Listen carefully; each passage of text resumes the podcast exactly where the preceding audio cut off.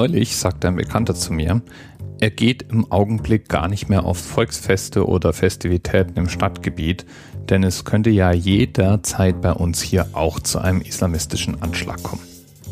Da wusste ich zunächst mal gar nicht, was ich darauf antworten soll. Denn natürlich ist es gut zu verstehen, warum man heutzutage Angst vor Terror haben kann. Ich meine, die Nachrichten sind voll davon.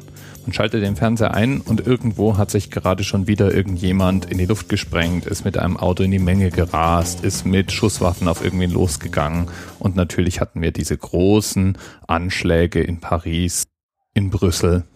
Und da kann man sich schon mal bedroht fühlen.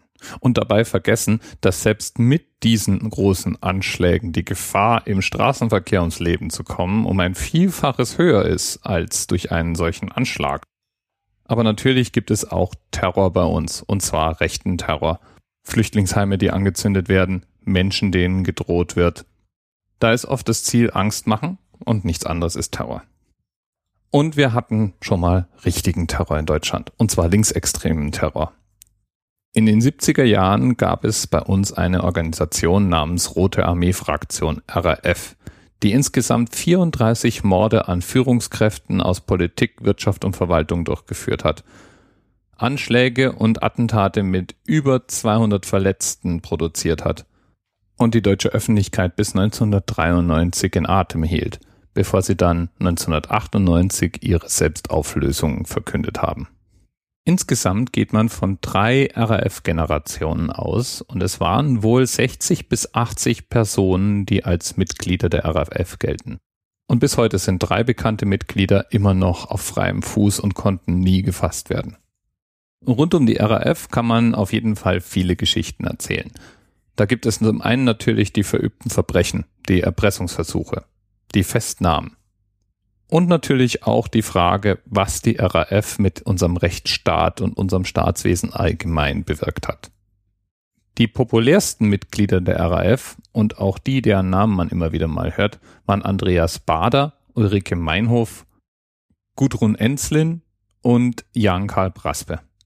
Sie waren nach der sogenannten Offensive 77 einer Anschlagsserie festgenommen worden und man hat ihnen vier Morde und 54 versuchte Morde zur Last gelegt. Der Prozess fand damals auf dem Gelände der Justizvollzugsanstalt Stuttgart statt und ist unter dem Namen Stammheim-Prozess in die Justizgeschichte eingegangen. Insgesamt hat er, und das ist der Hinweis auf die heutige Episodenzahl, 192 Tage gedauert. Und er war einer der längsten und komplexesten Strafprozesse der Bundesrepublik Deutschland. 192 Tage, 354 Seiten Anklageschrift, 50.000 Seiten Prozessakten, 997 Zeugen, die geladen werden sollten, unter anderem die Eltern einiger der Angeklagten, 80 Sachverständige und ein Dolmetscher, Tausende Beweismaterialien. Das alles kam da zusammen. Hinzu kam, dass die Angeklagten während des Prozesses immer wieder in Hungerstreik traten. Während Gutachter bescheinigten, dass die Angeklagten diesen Hungerstreik durchführten, um ihre Haftbedingungen zu verbessern, war natürlich der Verdacht auch naheliegend, dass sie außerdem den Prozess verzögern wollten oder unter Umständen auch durch Nichtanwesenheit den Prozessverlauf zu sabotieren. Deswegen geht auf diesen Prozess auch eine Regelung zurück, die es zulässt, einen Prozess weiter fortzusetzen ohne die Anwesenheit der Angeklagten, sofern die Angeklagten ihre Abwesenheit selbst verschulden, wie etwa durch einen Hungerstreik. Der Prozess hat über 12 Millionen D-Mark damals gekostet, ein unglaubliches Geld. Es wurde auf dem Gelände der Strafvollzugsanstalt Stammheim eine Mehrzweckhalle eigens errichtet, ohne Fenster, um den Prozess darin dann durchzuführen.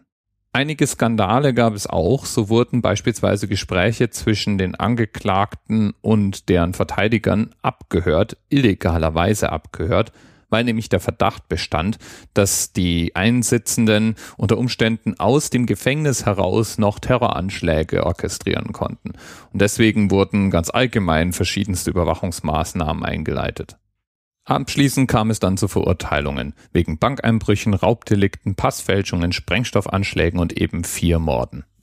Verurteilt wurde zu lebenslanger Freiheitsstrafe, was aber natürlich von den Verteidigern gleich in Revision gegeben wurde. Während des gesamten Verfahrens wurde immer wieder behauptet, eigentlich wäre das Ganze ein Schauprozess. Hatte doch die Regierung zum Beispiel einen eigenen Gefängnistrakt in Auftrag gegeben, der später dann die RAF-Verurteilten aufnehmen sollte. Und das noch während der Verhandlungen. Somit, so argumentierte die Verteidigung, wäre ja wohl klar, dass das Urteil anscheinend schon feststehe und deswegen der Prozess eigentlich kein fairer Prozess mehr sei. Das gesamte Verfahren nahm jedenfalls am 18. Oktober 1977 ein tragisches Ende und ein Ende aus dem Stoff, aus dem Thriller gemacht werden. Um nämlich die RAF-Insassen freizupressen, war Schleier entführt worden. Hans-Martin Schleier war Präsident der Bundesvereinigung der deutschen Arbeitgeberverbände und damit ein sehr prominenter Mann. Als die Bundesregierung nicht nachgab, kam es dann am 13. Oktober 1977 zur Entführung des Flugzeugs Landshut. Der Pilot wurde dabei ermordet und ein fünftägiger Nervenkrimi fand statt. Schließlich hat die GSG 9 die Flugzeugentführung gewaltsam beendet und dabei alle verbliebenen 86 Geiseln unverletzt befreit. Für die in Stammheim sitzenden RAF-Terroristen war das anscheinend das Signal zum Handeln. Die hatten nämlich unbemerkt von den Kontrollen, den Wächtern und dem Personal so einiges in das Gefängnis geschmuggelt. Zum Teil mit Hilfe ihrer Anwälte waren Elektronikbauteile, Kochplatten, Sprengstoff, Messer und eben auch Pistolen in die Strafvollzugsanstalt geschmuggelt worden. Das muss man sich vorstellen wie in einem schlechten Agentenfilm. Das heißt, die Akten waren zum Teil genauso ausgeschnitten, dass eine Pistole in einer geschlossenen Akte geschmuggelt werden konnte. Und auf ähnlichen Wegen waren auch alle anderen Gegenstände in die Zellen gekommen. Die Gefangenen durften in ihren Zellen Schallplattenspieler haben und die Schallplattenspieler waren zum Teil als Verstecke der Gegenstände benutzt worden. Außerdem hatten sie sich eine Art Gegensprechanlage gebaut, es war also davon auszugehen, dass die einzelnen Häftlinge miteinander sprechen konnten. Obwohl ja der begründete Verdacht herrschte, dass die Behörden einzelne Räume der Strafvollzugsanstalt überwachten, um den RAF-Mitgliedern auf die Schliche zu kommen, war das anscheinend unbemerkt geblieben. Oder aber, das ist die alternative Theorie, die nachfolgenden Ereignisse waren vielleicht nicht ganz so, wie sie scheinen. Mit der Meldung nämlich, dass die Flugzeugentführung der Landshut gescheitert war, begann eine Selbstmordserie im Gefangenentrakt. Bader und Raspe erschossen sich mit Pistolen, Enslin erhängte sich und Möller versuchte sich mit einem Messer das Leben zu nehmen. Und hier ist der Teil, in dem vielleicht Verschwörungstheoretiker ans auf ihre Kosten kommen. Die RAF-Anwälte sprachen damals nämlich von Mord. Und zwar, weil bestimmte Umstände der Taten schon etwas seltsam waren. So war beispielsweise einer der Schussopfer mit Genickschuss getötet worden und es war nicht wirklich klar, ob er sich diesen Genickschuss selbst gesetzt haben kann. Eine der Möglichkeiten wäre also, dass es keine Selbstmorde, sondern Morde gewesen waren. Später verhaftete RAF-Mitglieder bestätigten allerdings eine andere These, wonach nämlich diese Selbstmorde gezielt wie Morde aussehen sollten, um eben das Justizsystem unter Verdacht zu bringen. Spätere Obduktionen scheinen jedenfalls Fremdeinwirkung auszuschließen und als dann Ende der 90er weitere bis dahin geheimen Unterlagen veröffentlicht wurden, galt die Suizidthese als erwiesen. Trotzdem bleibt noch ein anderer Verdacht im Raum stehen, den man natürlich nie so ganz entkräften kann, nämlich der, dass die Behörden eigentlich von den Absichten der Insassen wussten. Vielleicht hatten sie ja die Räume abgehört und dann hätten sie unter Umständen die Gespräche, die über Wechselsprechanlagen geführt worden, hören können. Und dann wären sie ja im Bilde gewesen. Und womöglich haben die Behörden dann die Insassen gewähren lassen, um sie schlicht und ergreifend loszuwerden. Heute gilt alles das als Verschwörungstheorie und es ist einfach nur eins sicher, dass der 192 Tage andauernde Stammheimprozess einer der einflussreichsten, facettenreichsten und ungewöhnlichsten Strafprozesse in der Geschichte der Bundesrepublik ist. Bis bald. TMRS 10, 9, 8. The experience of 47 individual medical officers. Was hier über die Geheimzahl der Illuminaten steht.